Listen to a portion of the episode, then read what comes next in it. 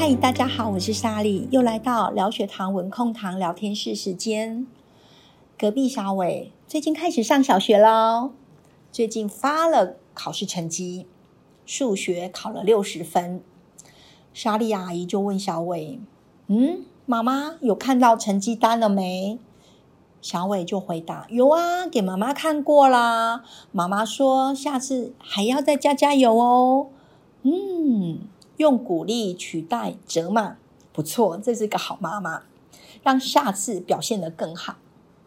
那身为糖友的你，你的理想控糖成绩应该是多少呢？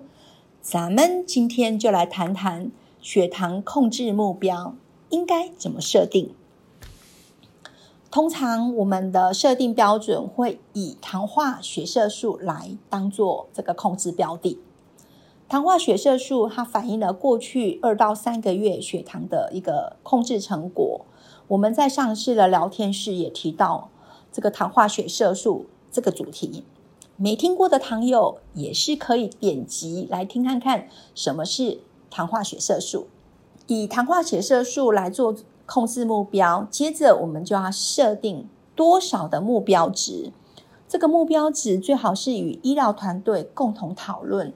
需要医病双方你情我愿，这个目标值设定才会有意义。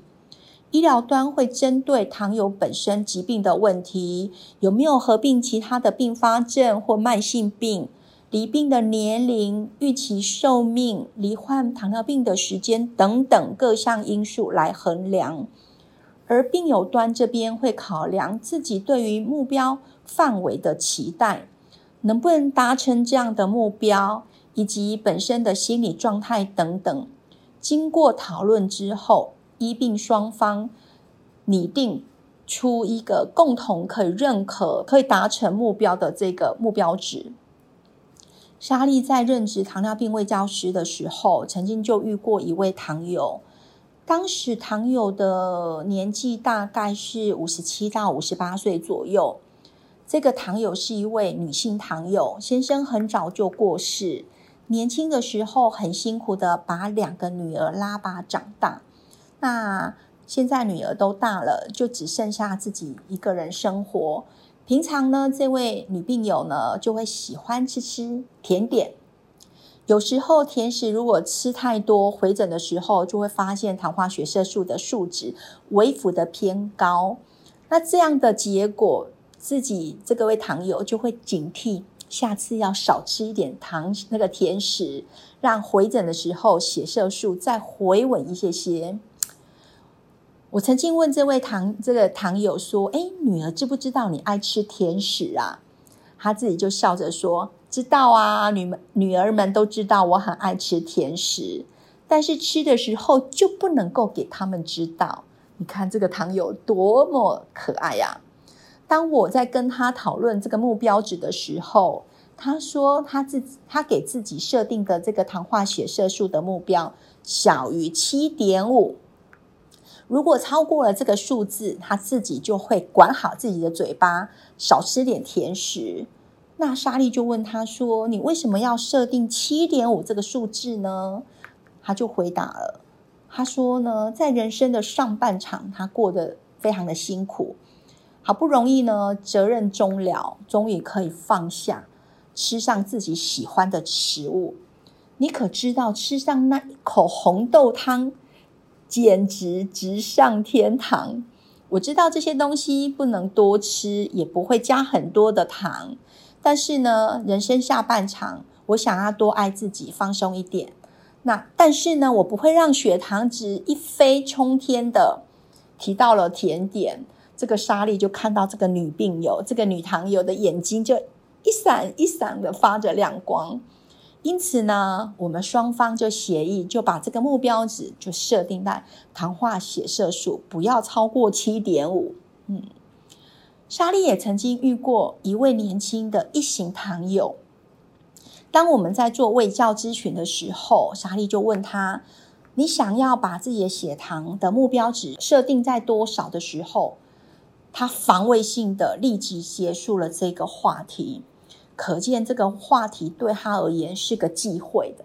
是的，他的控糖成绩并不是非常的理想，而且已经持续好一段时间。